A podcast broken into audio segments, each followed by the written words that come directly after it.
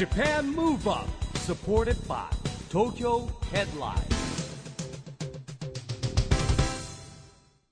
こんばんは日本元気にプロデューサーの一木広治ですナビゲーターのちぐさです。 Japan Move Up この番組は日本を元気にしようという東京 Move Up プロジェクトと連携してラジオでも日本を元気にしようというプログラムですはい。また、都市型フリーペーパー、東京ヘッドラインとも連動して、いろいろな角度から日本を盛り上げていきます。はーい、市木さん。はい懐かしいですよ。なスタジオ忘れてました僕は久しぶりに我々スタジオに帰ってきました。落ち着きますね。久しぶりらしいですね。相当久しぶりす、ですよ。だって山のホール、愛知県一宮、慶応閣、渋谷の防災フェスでしょ？代々木公園。あと博多にも行きましたし。うんもう夏休みまたいじゃって秋って感じですねじゃあね本当これねですよ、うんシーズン変わっちゃいましたね。変わっちゃいましたからね、えー久しぶりのスタジオからうん。我々お届けしているんですが、はい。まあといってもですね、うん。今日、えー本編でお届けするのは、はい。またまたこれ公開録音の模様なんですね。なるほど。はい、うん。今日はですね9月28日に宮城県の七ヶ浜で行われたイベント。ダンスで日本を元気に夢の課外授業中学生ライジングさんプロジェクト。2017合同発表会の中で行われた公開録音の模様をお届けします、長いタイトルをねありがとうございます。そうですね、ちゃんと言えましたよね。ちゃんと言えましたね。2017でね、はい。はい。今回のイベント、市木さん、趣旨を？そうですね。あのこれはですね中学生ライジングさんプロジェクトっていうのは東日本大震災が起きてから、えー毎年やってまして、はい。まあ、東北の中学校の子たちにライジングさんを教えてでまたですねあのこちらの方の東京とか横浜とかですねいろんな中学校の子たちもライジングさんを覚えてですね一緒に合同発表会やるっていうプロジェクトなんですけれども、うんはい今回のやつは、えー宮城の2つの中学校で今年やったんでその宮城の2つの中学校の子たちの合同発表会ですね。うん、公開録音には、エグザイル、うささん、そしてエグザイル、哲也さんがゲストに来てくれました。はいそれでは、早速、公開録音の模様をお聞きください。 Japan Move Up、supported by、東京ヘッドライン。この番組は、東京ヘッドラインの提供でお送りします。JAPAN MOVE UP さあもう近さにみんなもう目が釘付けになってますけれども今日はねお二人にいろいろとはいお話を伺っていきたいと思います、もう今日はもう見渡す限り中学生がいっぱいっていうそうですね。状況なんですけれども、はい非常にもう年齢が低い感じになっていますね。中学生ですね。ね。私たちがドキドキするぐらい今日ちょっとフレッシュな力をねいただいて帰ろうと思ってるんですがこのライジングさはい。んプロジェクトなんですけれども、はい。まあ、お二人にもすごく深く関わっていただいてはいると思いますが、まあ、改めていつ頃から始まったプロジェクトなんですか？そうまあ、さっきあの、ね、挨拶の皆さんに説明したんですけれども2011年、えー3月11日にですね、まあ、東日本大震災が起きた時にあのいろんなみんなを元気づけようということでですね、えー最初あのダンスでですね、えー、タコの浦小学校っていうですねあれ岩手県ですね結構内陸部だったんですけれどもそこに一番最初に宇佐さん哲也さんと行ったんですよ。あのその時はねいろんないろんなあの慰問所みたいなのも行ったり小学校も行ったりしたんですけれども2011年ですね。でその時は小学校に行ったんですね、夢の課外授業って小学校に行ってるんですよ基本は全国の。で2012年にあのダンスが中学校に必修になりましてですね、その時に、えー文部科学省からですねこの復興支援の中でですねダンスのカリキュラム作れないかという相談を受けましてあこれはライジングさんだということでですねお二人に相談して教材を作って、まあ、皆さんが、ね、使っている教材それが元になってます。で、中学生に教えてですねそんな発表の場もねないとやっぱり思い出にならないんで発表の場を作ろうということで始めたのが2012年。で、まあ、毎年発表会やってたんですけれども、まあ、去年はね実はそのすごくねいいストストーリーというんじゃないんですけど2011年にお二人が行ってもらった高野浦小学校の子が進学した中学校も参加していただいて、えーライジングさんを踊ってですねそして発表会がね岩手国体のフィナーレだったんですよ。あの東日本大震災が終わった後初めての東国開催ということでですねやりまして、まあ、ずっとこう続けてきてるんでですねまたこれを2020年まで続けていきたいなと思ってます。うーん。あの確かに去年の国体の時も宇佐さん哲也さん参加されたと思うんですけど、はい。今までやってこられててまたそういう大きなねステージで中学生たちがパフォーマンスする場もご覧になってると思うんですけどいかがですか、いや本当になんかもうほとんどの子がダンスを踊るのが初めてっていうところからスタートしましてやっぱり当然最初はダンスが得意な子苦手な子いると思うし恥ずかしいなちょっと面倒くさいなとかいろんな気持ちはあると思うんですけど1ヶ月2ヶ月練習してその後に必ずみんな踊れるようになっているというね。あのもちろんすごいみんな努力してくれたのとやっぱりできている子ができてない子を教えたりとかそこで新たな友情や絆が強まったりとか本当に一曲の踊りを仕上げることによっていろんなことが、えーいいことが起こってくるというかみんななんか踊った後の顔を見るとすごく気持ちいいなんかやり遂げた爽やかな顔をね見れるので本当に発表会の時には毎回感動してますね。うん。ありがとうございます。哲也さんはい、もう先ほども言ったんですけどその2012年から中学校でダンスのあの必修化が行われてからあのいろんな方がこうダンスに触れる機会も増えたんじゃないかなと思う中で、まあ、こういうことが続けられてるってことはすごい幸せですし、まあ、この活動を通じて東京の中学生だったりとかこう東北の中学生だったりとかすごくたくさんのあの中学生と出会って一つのことに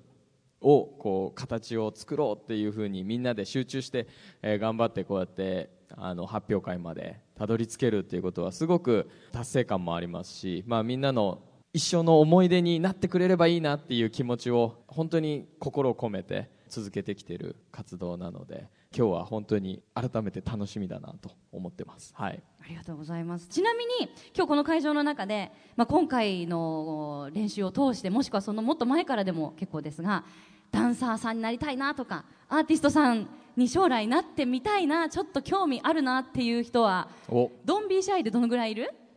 何ですか？ Don't be shy。ン Don't be shy。Don't be shy 恥ずかしがらず恥ずにかしがらずに。あいたいたいたいた。何人かいますね。いるねね、多分ねもっといるんだけど恥ずかしくてやっぱりやっぱ恥ずかしいね。立て上がらないと思いますよ。いやでもその手を上げる勇気がなんか夢を叶える第一歩かもしれないですからね。そうよね。はい。へえ。いいこと言った。ね。でも嬉しいですね。やっぱなんかこう自分のやってることで周りが影響されていったり、そういうのももう活動されてる中でたくさん目にされてると思うんですけどやっぱこう目の当たりにすると嬉しいですよね。いやめちゃくちゃ嬉しいですしまあ、ダンスの楽しさっていうのを一人でも多く、えー知っていただけたら本当に嬉しいなと思うし例えばみんなが覚えたダンスをね、えー周りの家族や友達に見せることによってその友達もまた元気になったりするっていうそのダンスの輪が広がっていくのが僕らはもう本当に嬉しいことでありますね。はい、ちなみにもうこのさライジングさんは振り付けとしては決して簡単な振り付けじゃないですよね。難しいと思いますよはい上級者だと思います。上級者ですよね、難しかったと思いますよ。難しかったですか？どう？そうだようんうんって言ってますからね。うんうん、大きくうなずいてる子もいますね。はい。これあのコツっていろんな振りが入ってるので、まあそれぞれにあると思うんですけど、ざっくりしたコツは これラジラジオですよね。ラジオ。言葉で表現するとしたら、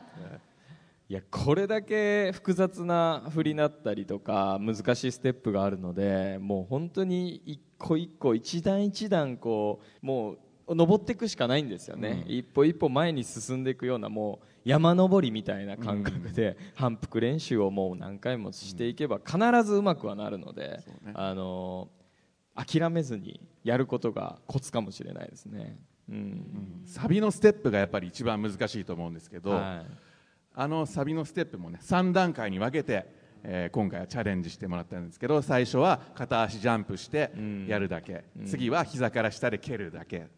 その次に内側から滞空時間を高く飛んで蹴るっていう動きにそうですね。やったんですけどそれがまさに山登りで、山登りでしたね。はい、積み重ねじゃないとできないことなのでね、ねでもこの2ヶ月3ヶ月。はいもう本当夏を捧げたって感じになるね。ということでまずは公開録音の模様をお届けしました。この後ファンタスティックスのパフォーマンスがあって中学生の皆さんのダンスのお披露目があったんですよね、はい。まあ残念ながらね、雨でねグラウンドじゃなくて体育館の中にはなりましたけども、うんでもすごい盛盛り上がりましたね。なんかこのなんていうんですかあの中学校ごとの応援合戦みたいになってましたよねなんかね。ねえあれ良かったですよね。あれはなんか。多分逆に体育館っていうアットホームな空間だったから生まれた空気感だったのかなと思うんですよねうんなんかお互いの中学校がエールを送り合ってですねそうなんかウェーブをやってみたりね、うんなんか美しい姿でしたね。でしたね。先生たちもまた元気ありましたしはいね、先生たち踊ってましたからねね。我こそがエグザイルみたいな感じで踊ってる方が多かったですいやよね。多分あの先生たち多分僕より若いですよあれきっと。そうですよね。若い先生ばっかりだった。ええうん。かっこよかったですよね皆さん。そしてかっこいいといえばもちろんファンタスティックスのパフォーマンスも、もうあの生徒たちどよめくぐらいね、うん。えーかっこよかったんですがイベントの後には再び宇佐さんと哲也さんそして素晴らしいパフォーマンスを見せてくれたファンタスティックスの世界さん佐藤大樹さんにもご参加いただいて感想を聞いてみました。お聞きください。Japan Move Up さあイベントも終了して現在我々は控え室に戻ってまいりました。はい。宇佐さん哲也さん世界さん佐藤大樹さんお疲れ様でした。ありがとうございました。盛り上がりましたね市木さんまた。盛り上がりましたね。まあ、しかもね、今日アンコールが出ました。そう。初めてですよね。ライジングさんプロジェクト史上。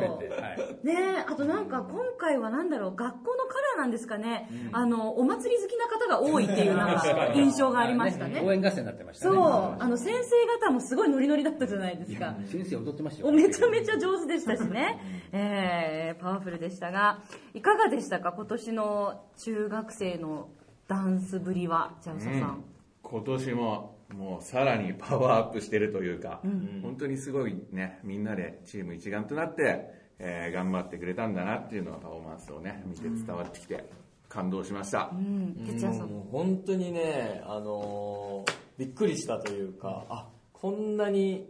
こう鳥肌がゾーって立つダンスってなかなかやっぱりないんですけどでも本当に各学年各校本当に素敵なダンスで、まあ、応援合戦が起こったりアンコールが起こったりということはありましたけどもでも本当にダンスの力って素敵だなっていうふうに胸が熱くなりましたね、はい。そして今回のイベントに参加いただいたファンタスティックスのリーダーの世界さんと佐藤大樹さんですけれども、はい。今回目の当たりにしてみていかがでしたか中学生たちの。あーまあ、今回僕と僕らは初めて、あの見て見させてもらったんですけど、まあ、とにかくパワーとかエネルギーが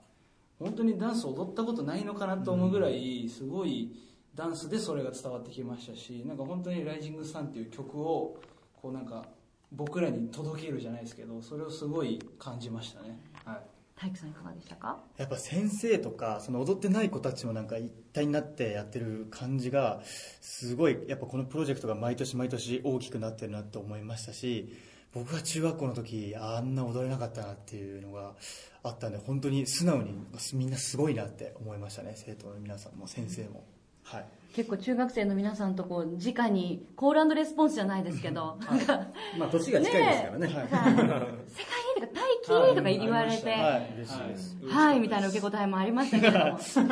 ねえ。嬉しかったですね。結構また会場が今回アットホームな距離だったじゃないですか。はい、なかなかあれですね体育館で踊ることもないですし、うん。ああやって生徒のみんなの前であの距離で踊らせてもらうこともなかったのですごくいい経験になりましたね。はい、まあ夢の課外授業っていつも思いますけど、その道のプロの方と接する機会って本当に大人になってからの思い出になったりもしくは何か将来を決めるきっかけになったりとかしますものね。そうですね、まあ、あとだからダンスが、あの全員参加でできるってところがすごくいいんですよね、男の子も女の子も関係なくできるじゃないですか、はい、あとあの決してねこうプロのダンサーになりたいって思ってる子だけじゃなくて、今回のこの2ヶ月とか3ヶ月かけてチームワークで練習したこと自体がダンス以外のいろんなことにも生かされてきっといくんでしょうね、仲間意識だったりとか。本当仲良さそうでしたよね。そうですね。中学生のみんながね学年超えてこうなんか絆がありそうな学校だなっていう印象でした。すごい素敵でしたね、あの今回ファンタスティックスのパフォーマンスもはい。見せていただいたわけですけれども、世界さんは EXILE でもあり、ファンタスティックスのリーダーでもあるということで、改めてファンタスティックスどんなグループなのか教えていただけますか、はい、そうですね、まあ、大輝も一応リーダーなんですけども、はい。えーとまあ、ファンタスティックスはあのパフォーマーから結成が始まりまして、で今7人組でダンスだけで武者修行やったりとか全国回ったりさせていただいたんですけどで今はボーカルバトルオーディション5っていうものを開催させていただいてさらにこう LDH の新しいこう力になれるような今グループを目指して7人で力を合わせて頑張ってる最中でございます。はい。最中でございます。若い力がねね。途中までござるっていうのかな ハラハラしましたございます。どう着地しよう石木さん楽しみなグループですいやもねうほらどんどん若い人が出てきてますからね、頑張ります。若い力です。まさにそうですね。今日の市木さんとのパフォーマンスの後言ってたんですけど、あの最初多分みんな発表会もあるし結構緊張をね、そうですね。してるそうそう子たちが多かったんですけど、やっぱりファンタスティックスのパフォーマンス見た時に、すごい会場のなんかこう熱気というか、生のパフォーマンスを見て、緊張がほどけたのか、やる気がもっと湧いたのか、なんか空気が。簡単に言うとイエーイになりましたそうそうそう。イイエーイみたいな。そう。あの感覚ってやっぱすごく大事で、ねうん。なんか一体感が一気に生まれたので、ファンタスティックスさんのおかげでしたね。いやいやいやありがとうございます。で今日の会場の空気を変えたよね。変えました本当に変わりましたよね。ただパッて横見たらあの距離で2人がこうまじまじと見れるそこはそこでめちゃめちゃ緊張しましたよね。やりづらかっただろうなと思いながらもガン見してましたわ ーえ、あの、世界さんと大輝さんにとって、宇佐さん、哲也さんっていうのは、やっぱりこう、恐縮する。いやもうそうです全ね然してない。してますそういうプレーです。そうやって聞くとね絶対もう上手って言うんですけどまあねワイワイやってますよ。本当に。もうパフォーマーとしてはねもうパフォーマーだけじゃないじゃないですか、もうお二人はされてる活動が個人活動もグループ活動もこうちゃんと両立させてで社会貢献だったりとかもちゃんとこうダンスでされているのですごく、えーまあ、僕はダンスを愛したものとして愛してるものとしてすごくこう二人の活動はいつも刺激になりますね。いや、もう素敵な後輩のコメントですね。ね。え、100点じゃないか、世界さんのコメント。本当にそう思う。やめろよ。いや本当にもう。後で飲むわ。でも逆に宇佐さん、哲也さんからご覧になってお二人っていうのは、どうしたの？ダンスっていうのはどうなんですか？いや2人とも EXILE の、えーメンバーでありますし、本当に踊りがすごかったから、えーパフォーマーオーディションで選ばれて本当に踊りはすごいキレキレで今日もすごいモテてたんで羨ましいな。ってでも本当に世界はその名の通りこうダンスで世界を目指している、まあ、ダンサーでもありますし、まあ、大輝はすごくこうマルチに活動してて役者とかでもね、あの活動してるのでやっぱこの2人がいることによってすごくこうファンタスティックスの幅も広がるし、まあ、ダンスっていうパフォーマンスっていう根も深くなるのでだからすごく縦にも横にもこうすごく存在がいい存在になってると思いますよね。ありがとうございます。それねラジオで伝わらないやつ。ですよラジオでどう伝えようと思ったんですけど。乾杯してもね。エアー飲みそうエアー、エアードリンク持ってずっとね、乾杯待ってた二人で。すけど。エアーレモンサワーですねエアーレモンサワー見えましたね、今ね。でも本当素敵なグループです。ありがとうございます。すい。ませんありがとうございます。さあ、そして、えー、宇佐さんと哲也さんといえば、ダンサーズパーティーの今後の活動もすごく気になるところなんですけど、はいはい。何か告知とかお知らせありましたら、ぜひ教えてください。もうフェスをこの間無事にはい。終わりましてね、そうですね。はい。なのでもう次はどこに旅に行きますか、ねうん、すもうそろそろ旅に出ようかなって思ってた頃なんで今後はね、うん、特にお先真っ暗っていう感じ でもねそろそろ荷造り始めると思うんですよ。でどこに旅行ってどこの国の踊り踊ろうかなみたいなのを宇佐さん考えてると思う、そろそろ禁断症状っていうか、そうですね。ね、定期的に言っとかない。と。ビートが欲しい。ビビートが欲しい。ビートちょうだいビートちょうだいそこで感じたものをまたダンサーズパーティーの作品だったりステージに、えー表現していきたいなと思ってますね。楽しみですね、今後のダンサーズパーティーそしてファンタスティックスのご活躍楽しみにしています、ということで、えー今日は本当にどうも長い間お付き合いいただきましてどうもありがとうございました。エグザイルうささんエグザイル哲也さんそしてエグザイルファンタスティックスの世界さん佐藤大樹さんでした。ありがとうございました。ありがとうございました Japan Move Up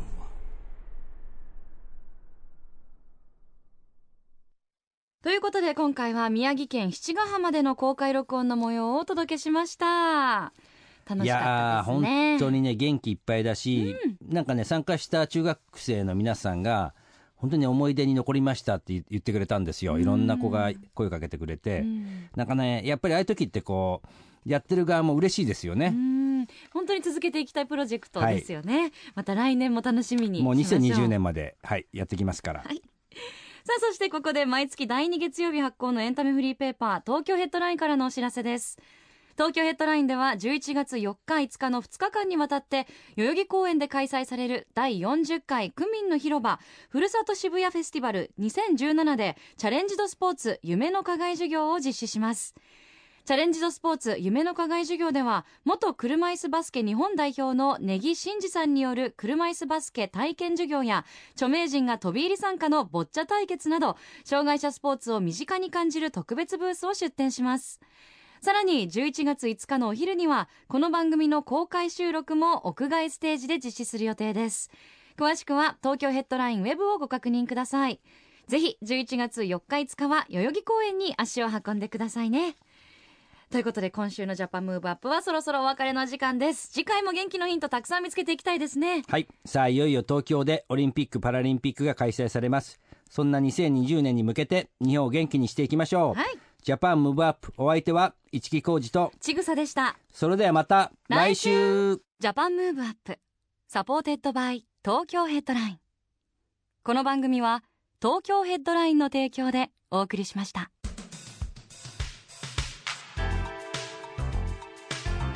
Japan Move Up